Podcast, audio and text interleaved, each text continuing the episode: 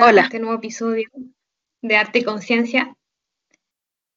Eh, bueno, eh, vamos a hablar un poco de, de, las intersecciones que hay entre el arte, la ciencia y um, la sensibilización de, de, los, de, esto, de este territorio. Eh, bueno, Amor del Carmen Estrella, ella es ingeniera ambiental de la Universidad de Guanajuato. Uh -huh. Muchas gracias por estar aquí. Eh, vamos a comenzar entonces con, la, con esta conversación, con esta entrevista entre comillas, pero conversación. Eh, sé por ahí de que a ti te gusta la película Salvaje de Cheryl Strayer. ¿Qué fue lo que más te inspiró de esta, de esta película? Que también es un libro. Sí, sí, bueno, antes que nada, muchas gracias por la invitación y, y sí, me gusta mucho la película. La película Salvaje se basa en el libro Salvaje de, de Cheryl Strait y me gusta mucho porque eh, varias, son varias las razones. Una, mm, la más importante es esta intersección que existe entre la naturaleza y la manera de narrar eh, un viaje por, por ella. Entonces se juntan dos de las cosas que más me apasionan en la vida, que son las ciencias ambientales y la literatura.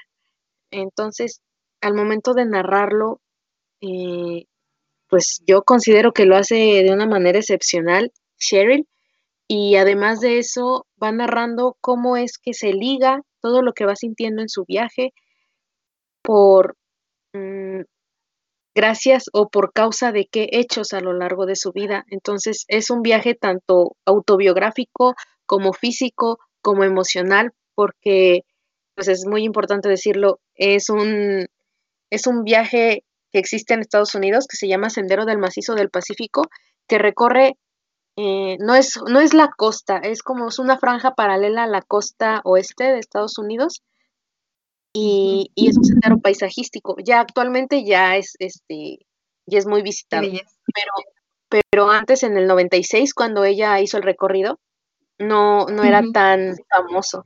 Entonces tuvo que eh, lidiar con, con ciertas eh, con ciertos obstáculos para poder llegar al final. Su meta era, eh, me parece que era caminar 100 días o algo así, wow. pero se extendió un poco Todo más. Al final recorrió 1.300 kilómetros en tres meses, todo el verano. ¿Y esto todo el verano. en una historia real?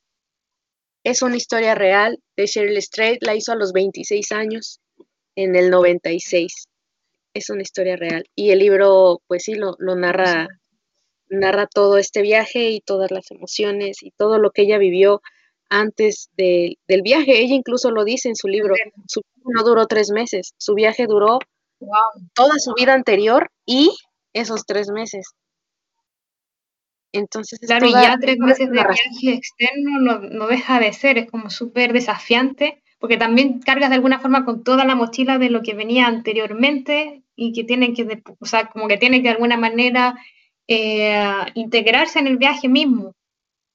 Claro, y es, es, es algo que ella también menciona en su, en su narración, que al final, bueno, ella como no era experta en senderismo, se armó una mochila con lo que creía que necesitaba para un viaje y, y a lo largo del viaje se da cuenta que unas cosas no son tan necesarias y las va dejando y este, va adquiriendo otras, va haciendo intercambios y todo, y al final se da cuenta que su vida sí puede caber en una mochila. Y creo que es una metáfora muy, muy acorde a lo que, a lo que ocurre en la vida. Esta metáfora de sí, no, cada, cada una y cada uno decidimos qué, qué cargar, qué soltar, qué volver a conseguir, y de eso se trata.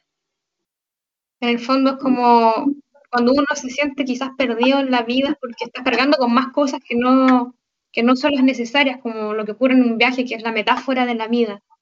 Como que de alguna manera los paisajes externos se manifiestan también en los paisajes internos. Claro, y esa imagen sí. es muy poderosa.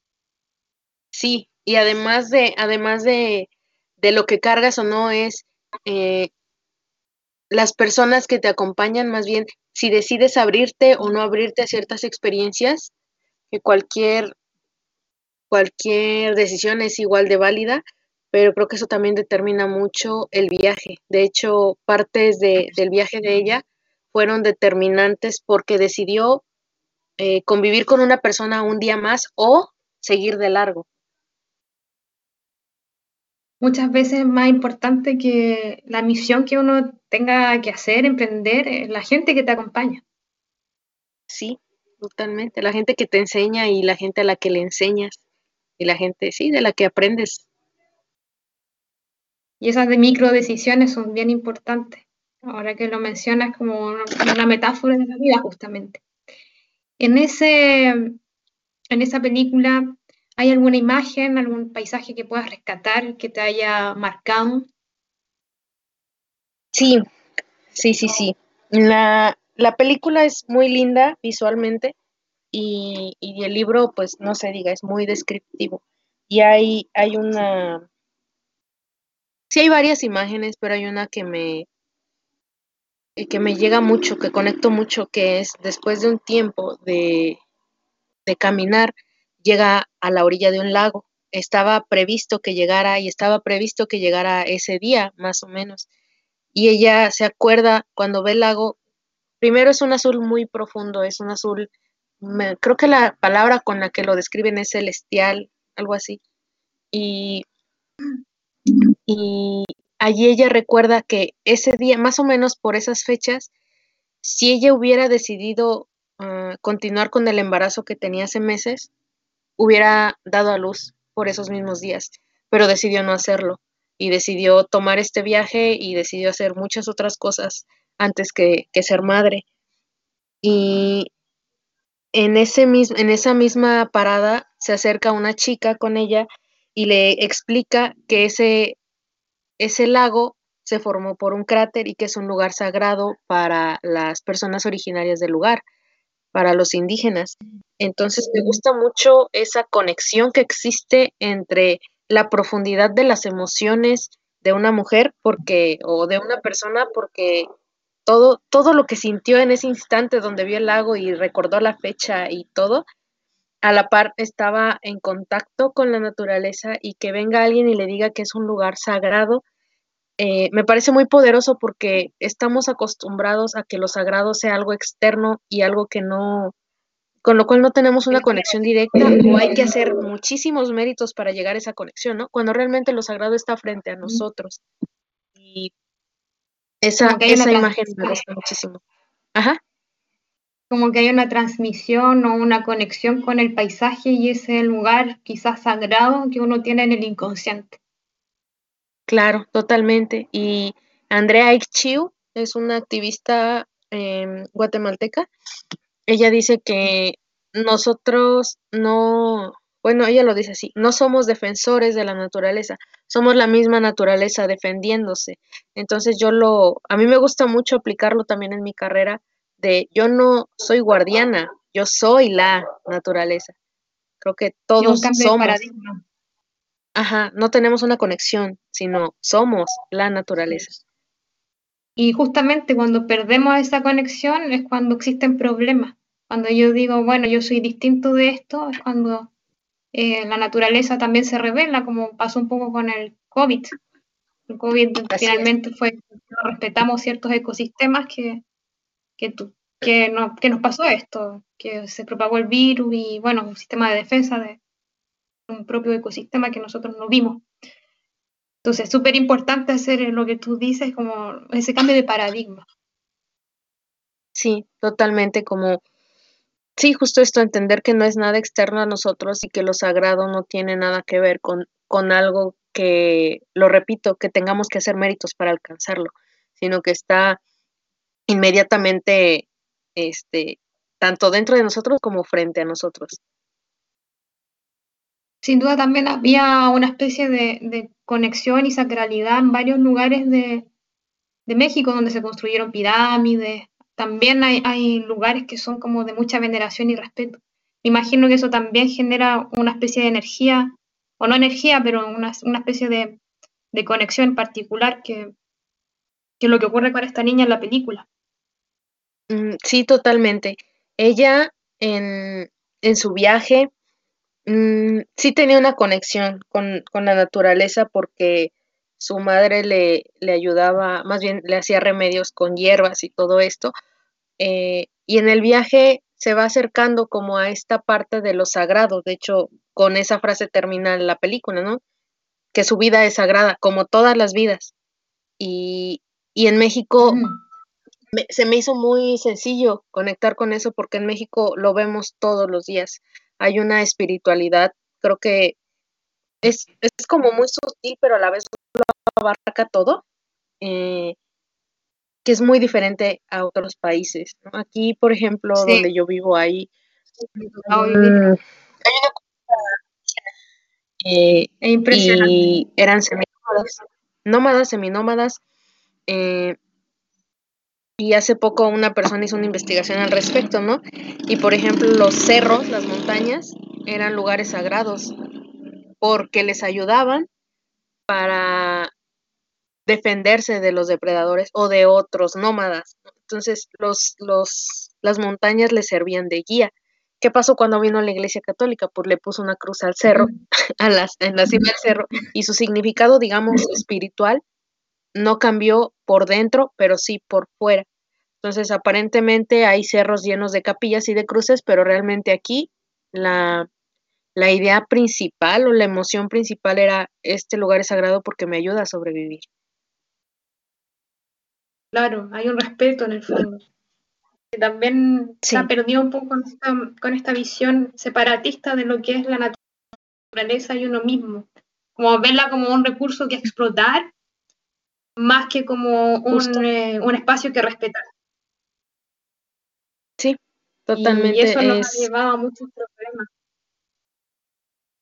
Sí, se ha perdido o se ha estado perdiendo esa escucha, no tanto no tanto como los seres humanos, como voy a ver, justo como dices, no son recursos o, o, cambiar este paradigma de tiene que servirme para algo, no siempre. Es más, hay cosas que nos sirven y no nos damos cuenta que nos sirven, pero nos sirven más si no las molestamos, ¿no? Un ejemplo es, si dejamos a las montañas en paz, allí se recarga agua, allí se recargan, eh, allí hay ciertos procesos fisiológicos y biológicos y todo, que permiten las cadenas alimentarias que al final de cuentas llegan hacia, incluso hacia los productos que nosotros consumimos. Entonces, no todo es un recurso y creo que es algo que, es, es, bueno volver a retomar. No sé cómo estén en Chile con la parte de las áreas naturales protegidas o si hay alguna legislación al respecto. Aquí en México sí la hay. Sí la hay. Son muy débiles, son muy débiles aún, estamos con muchas cosas, materias que están pendientes con respecto a los temas de ecológicos. Así que es una tristeza que todavía estén pendientes, pero por lo menos se está trabajando al respecto. Sí. Y, es súper importante el hecho que tú misma bien dices, como no porque uno crea de que es inútil, tiene que explotarlo o tiene que desaparecer eso que en el fondo tiene una razón de ser, porque todo está dialogando, yo lo veo desde el ámbito del lenguaje, todo dialoga de alguna manera. Y cuando tú quitas ciertos diálogos hay un problema en la comunicación de, las partes. Y ahí se generan como ciertos, ciertos caos o ciertas problemáticas que, nos llevan a desequilibrio. Totalmente. De hecho, sí, Marisela Guerrero es otra, es otra poeta eh, mexicana tiene un libro, creo, no es muy conocido, de hecho, esos son de los libros que adquieres bajo pedido, pero ganó un concurso y tiene un libro que se llama El sueño de toda célula, y ella es bióloga, me parece, y también es poeta, y habla justo de esto que tú me mencionas, del diálogo. El asunto es que hay diálogos que nosotros no somos capaces de entender, pero existen y es necesario, así como dices, que se mantengan tal cual. O incluso tiene una frase muy linda que dice, a veces quisiera ser una bacteria, una célula que se comunica en silencio. Y me gustó mucho esa frase porque aunque nos lo enseñan en la carrera y aunque hasta puedes hablar de eso, no te lo ponen en esas palabras, ¿no? Hasta que ella lo escribió dije, pues es verdad, se comunican en silencio y siempre se están comunicando. A ese nivel, o sea, yo creo que es el respeto por la vida al final. Sí, Total, e incluso de, nuestra propia vida, ¿no? De, eh, bueno, conectando con esta parte que te, que te había comentado que mm, somos la naturaleza, pues también diálogos internos que pasan dentro de nosotros que pues tal vez como no son palabras, no estamos acostumbrados a escucharlos, pero ahí están. Claro, son como una especie de, de no sé cómo, cómo decirlo, pero hay un lenguaje invisible. Sí, justo. Y volviendo un poco al tema de la película, a la sacralidad de los espacios, ¿tú cómo relacionas esos paisajes con tu propia experiencia, con tu propia historia? Uy, pues... Muchas, hay muchas cosas que se pueden eh, tomar allí. La parte del territorio es muy, muy importante para mí, para mi vida. Eh, cuando, por ejemplo, cuando uno dice bosque o espacios naturales, bueno, en el caso de ello, bueno, pues tenemos una visión de un bosque y de una selva y lo que sea, ¿no? Yo vengo de otro lado, yo vengo de un lado que es árido, es el semidesierto, y la vida se percibe de maneras muy diferentes, dice otra autora, Clarisa Pincola Estés, que el desierto tiene eh, las vidas, las formas de vida son más pequeñas pero más intensas y que muchas personas tenemos vidas como el desierto que son aparentemente pequeñas por fuera pero son enormes por dentro y yo creo que la gente de aquí pareciera que no hay nada pero las conoces y las conoces y las conoces y no paran de tener experiencias. son vidas muy profundas y creo que el paisaje exterior es también un reflejo del paisaje de, sus habitantes y, y también por eso me conecto con, con Cheryl, porque ella pasa del desierto californiano, eh, Mm, sufre el calor, sufre falta de agua, camina, sufre el sol, serpientes y va, ¿cómo va cambiando el paisaje? Al momento que sube una cuesta y ya resulta que hay bosque y ya hay osos y ya hay pumas y baja otra vez y hay desierto, ¿no? Y se, y se bueno, avanza más hacia el norte y, la, y el paisaje va cambiando. Entonces de pronto ya hay un bosque lleno de bayas y de, frutos que puede que puede comer y así, cuando mm, días antes estaba en un desierto donde tenía que racionar el agua.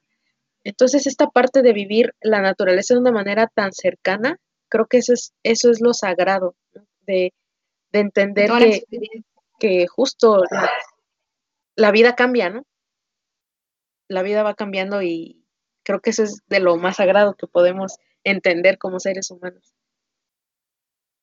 Y también el tema del contraste, como pensar de que, de que en un momento, claro, hay, hay, un paisaje que es desértico, que es árido, pero después encontrarse con su puesto, donde hay más fertilidad y hay otro tipo de manifestación de la naturaleza, también es un tema importante a la hora de, de entender de que todo es un ciclo. De que hay paisajes que también cumplen su periodo y que también nos reflejan algo de nuestros periodos. Sí, Totalmente. Y incluso nuestras festividades y nuestras costumbres van ligadas al paisaje. Sin, sin naturaleza tampoco existen costumbres. Y lo veo mucho aquí en el, en, el pueblo y regresando a lo sagrado, ¿no? Hay, una hay varias festividades aquí, ¿no? Como en todos lados.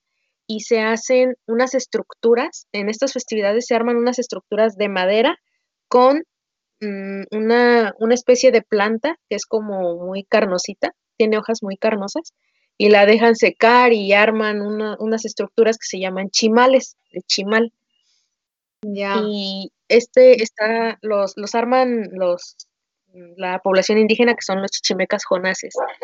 Y en algunas festividades los, los colocan, y hablando pues de este sincretismo, los colocan en afuera de algunos templos.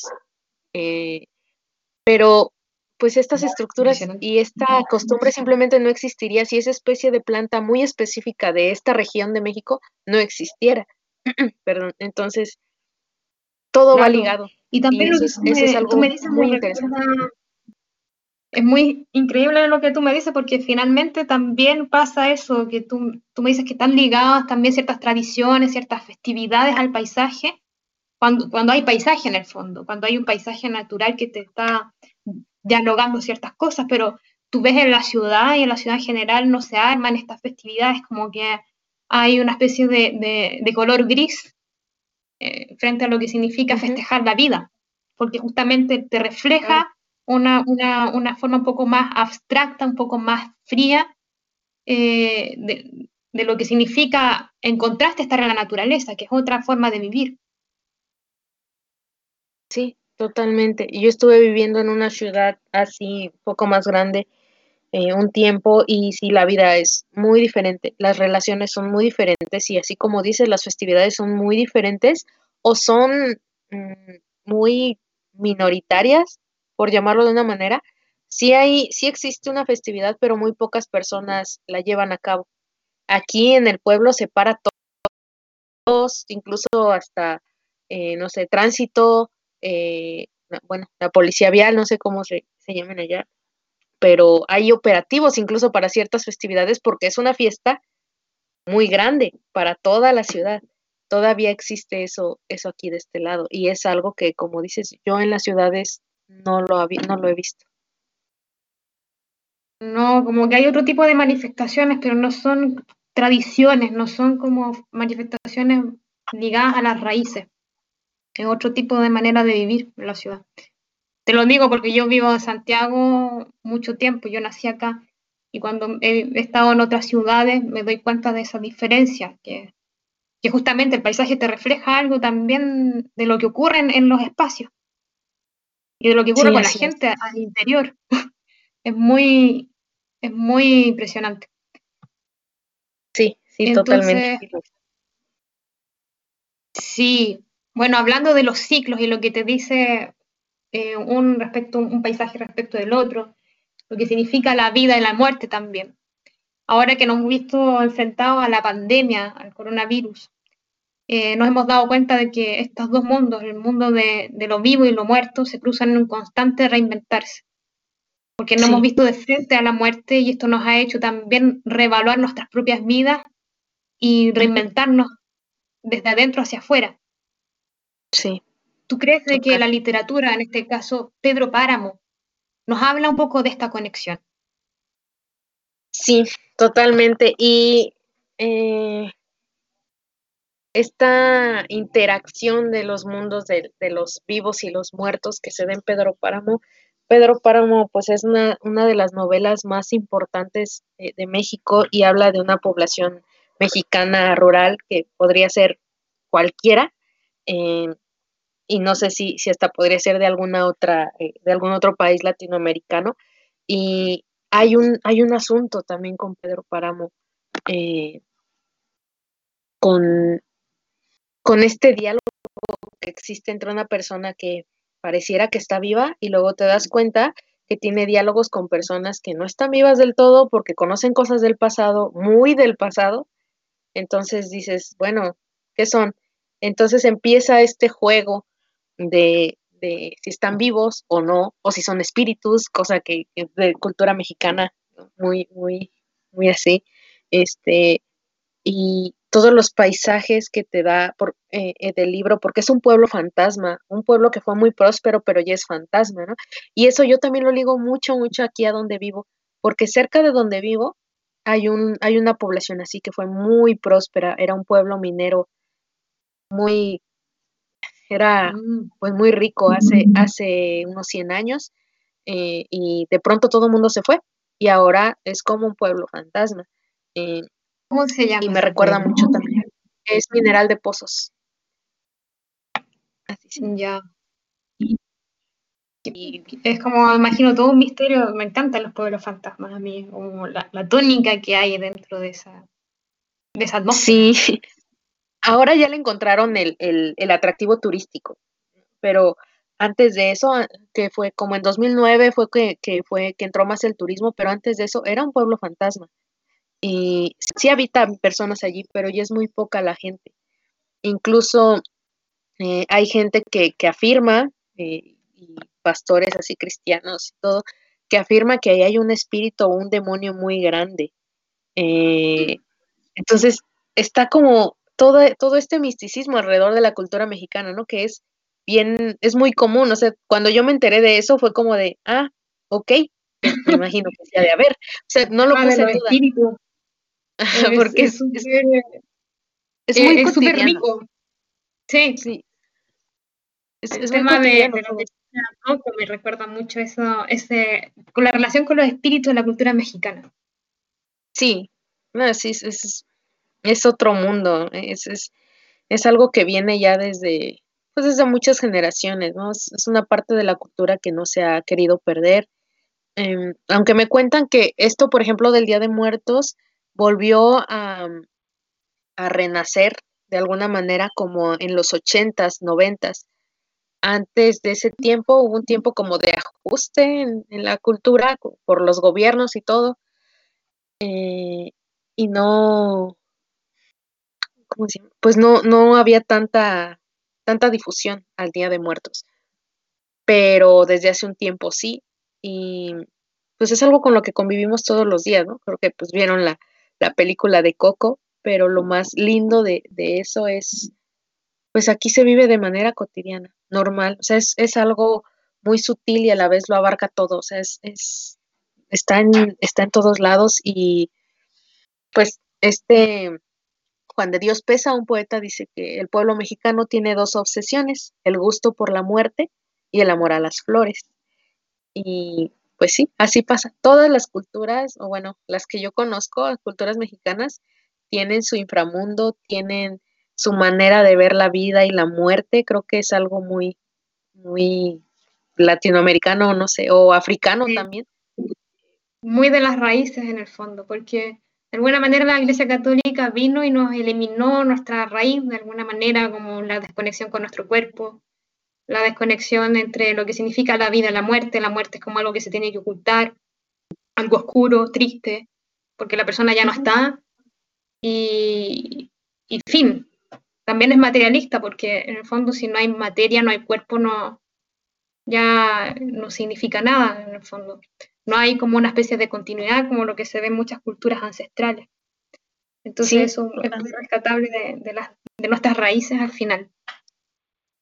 Sí, sí, además, este, pues sí, como dices, todas las culturas lo tienen y, este viaje por el inframundo también me parece algo muy, muy lindo, sea, muy, muy profundo, muy rico, no sé, las pruebas que hay que, que hay que lidiar para, para llegar al final y el final es fundirse con el todo, ese es el gran premio, ese es el gran regalo. Y creo que es algo que habla mucho de la cultura y de por qué también me gusta mi carrera, ¿no? De que al final somos todo eso, somos de esa naturaleza, somos eh, todo eso que se funde en el todo, que también lo habla Marisela Guerrero en el, en el libro que te decía anteriormente, ¿no? Que todo, todo se va moviendo. Sí, nos falta un poco eso a nivel cultural igual, porque hemos estado un poco dominados por la cultura occidental, pero el hecho de no mostrar la muerte, de, o sea, más bien de, de reconciliarnos con la muerte y sentirla como un proceso alegre, no es, no es el fin de nada, es una continuación es como la vida después de la vida, porque hay otros procesos. Hay, otras, hay otras manifestaciones de vida después de la muerte. realmente no podemos decir que lo sabemos porque eh, es un misterio. Por lo tanto, no podemos decir que no existe nada.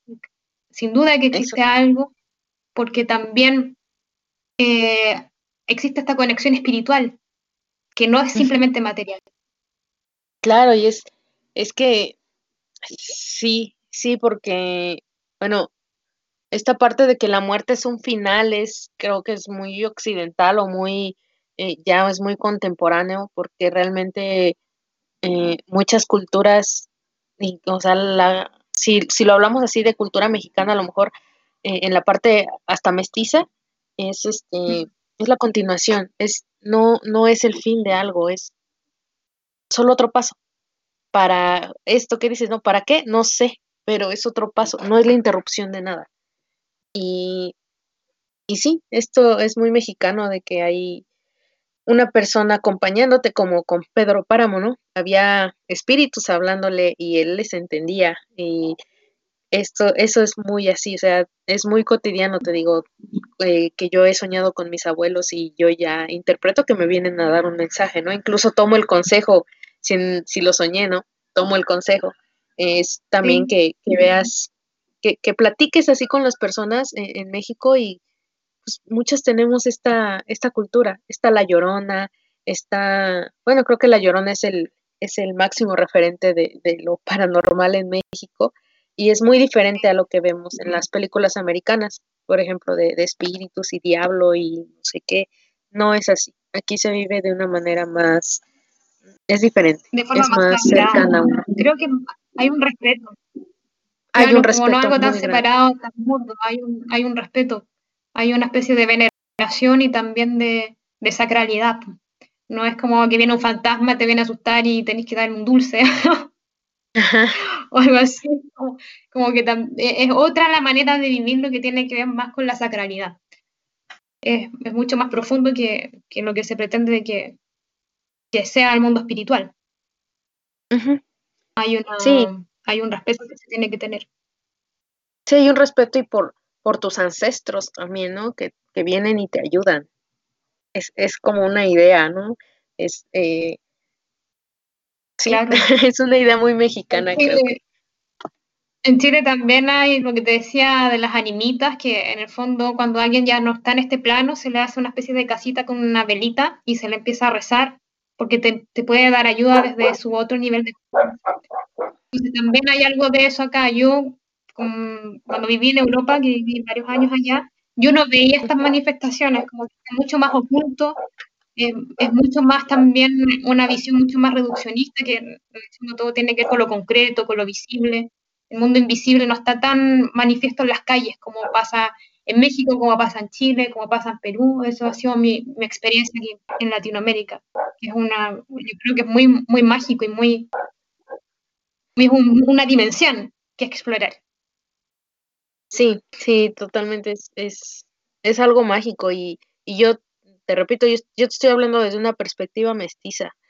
Cuando, cuando platiquemos este, con, con algún originario que maya, miche, mexica, no sé, de, de cualquier otra cultura, pues va a tener una visión pero mucho más profunda de, de lo sagrado, de la vida, de la muerte y de lo sagrado de su propio cuerpo.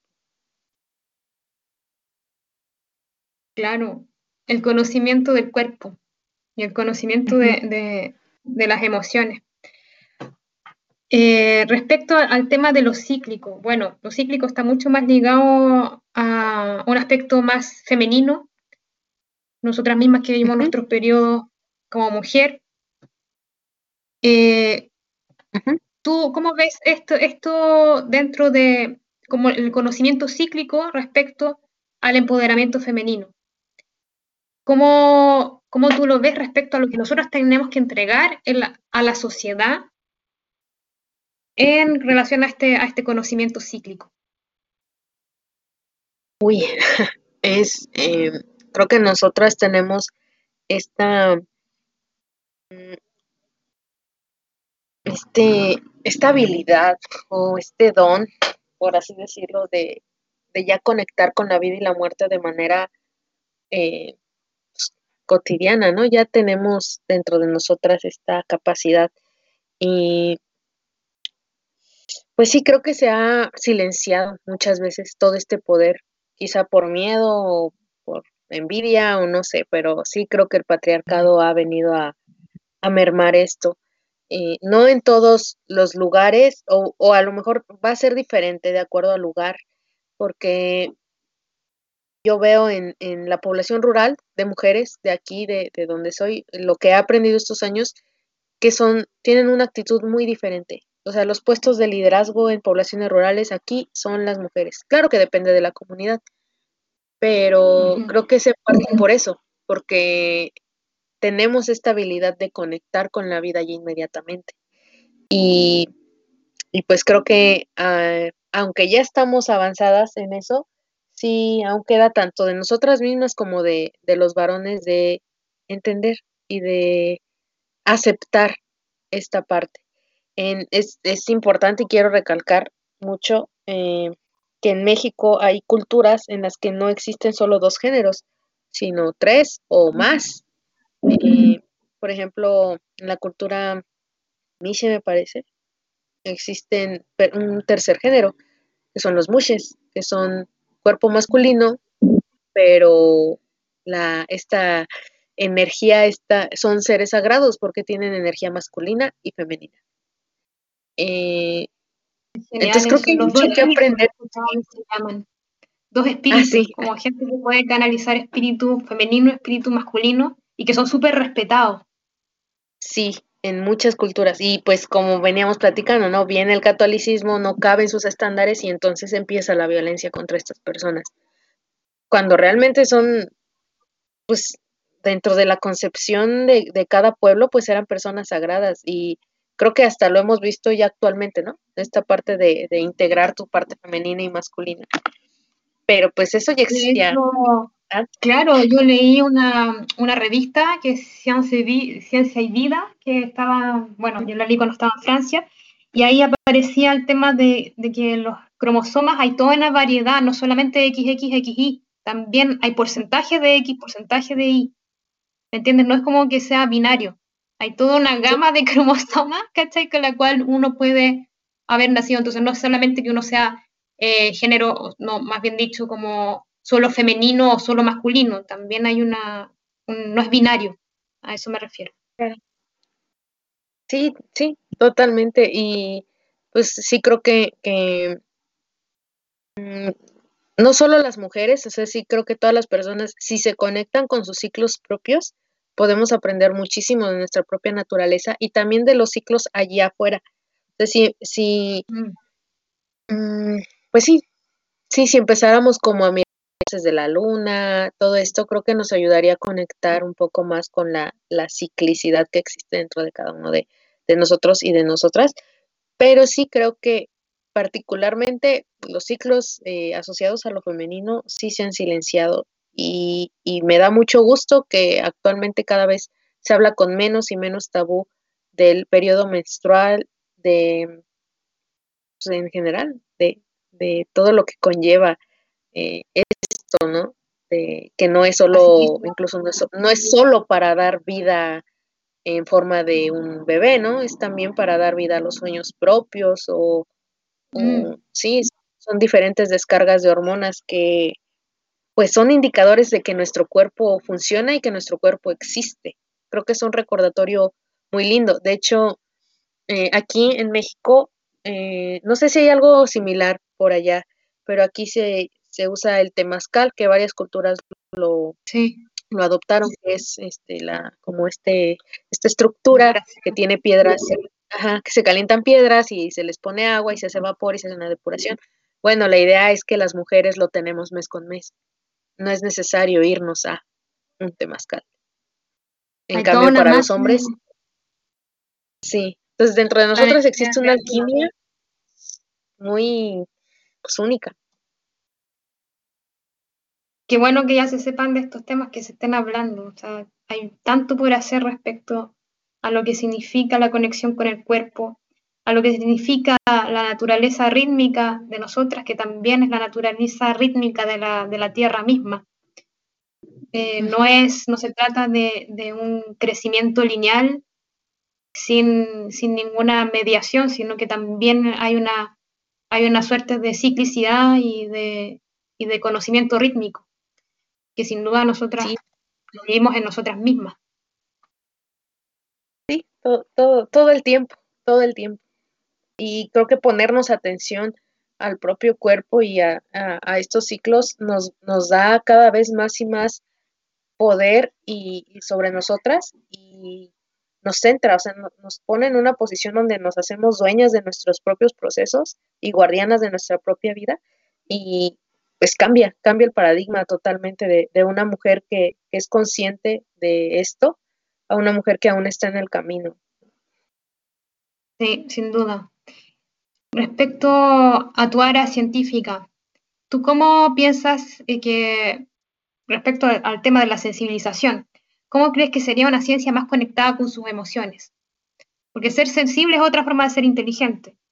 Y nos habla de la capacidad de interpretar a través de nuestros sentidos y conectarnos con los otros de una manera más humana, menos abstracta. ¿Tú cómo crees que sea posible que la ciencia sea más emocional? ¿Existe una manera de hacerla así más sensitiva? considero que la ciencia comunitaria es de, de las herramientas que más podemos usar actualmente eh, respecto, por ejemplo, a lo ambiental. Eh, mm, me refiero a, a, que desde niños, desde niñas, eh, se nos ha separado de la naturaleza, ¿no? Como si la naturaleza fuera una cosa y yo habito en una casa donde no tengo nada que ver. Pero al acercarnos, no, no solo de manera familiar nuclear, sino empezar a hacer eh, alianzas con otras personas, a lo mejor que piensen distinto eh, o tengan los mismos objetivos como sea, nos ayuda a entender justo la naturaleza y los cambios que habitan en ella. Yo creo que eh, una manera también muy importante es, es, llegar a través del arte y aquí afortunadamente hay, hay lugares que eh, y hay manifestaciones artísticas más bien y lugares donde, donde se llevan a cabo que tienen que ver con la naturaleza.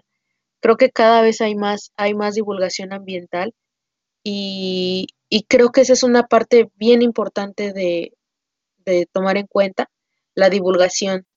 Eh, no mm. solo, que son muy importantes los estudios biológicos, importantísimos, no digo que no, y la defensa de los territorios, mucho más. Y este asunto de la divulgación creo que tiene que ser de una manera muy honesta para diferentes grupos y para diferentes edades, eh, para que podamos hacer algo más grande, no solo a lo, a lo individual, que estamos muy acostumbrados a lo individual. Entonces creo que la manera de sensibilizar es, a lo mejor va a sonar redundante, pero pues es sensibilizando, ¿no? ¿Cómo, ¿Cómo, hacemos la ciencia comunitaria? Pues conviviendo. Simplemente esto. Eh, esa es la, manera que yo considero. Como la experiencia de la conexión. Si bien entiendo, como eso es lo que tú nos tratas de transmitir, como la conexión con los otros a través de, justamente las emociones, la comunidad. Y es, eh, no voy a decir que es fácil porque mm, aprender a tomar un camino diferente al camino del consumo y al camino de la explotación es muy difícil y pues a lo mejor se acaba esta generación y no lo logramos. Pero, cuando, cuando una misma se empieza a cuestionar estas cosas, creo que no hay de, ¿cómo dice? No puedes desaprenderlo.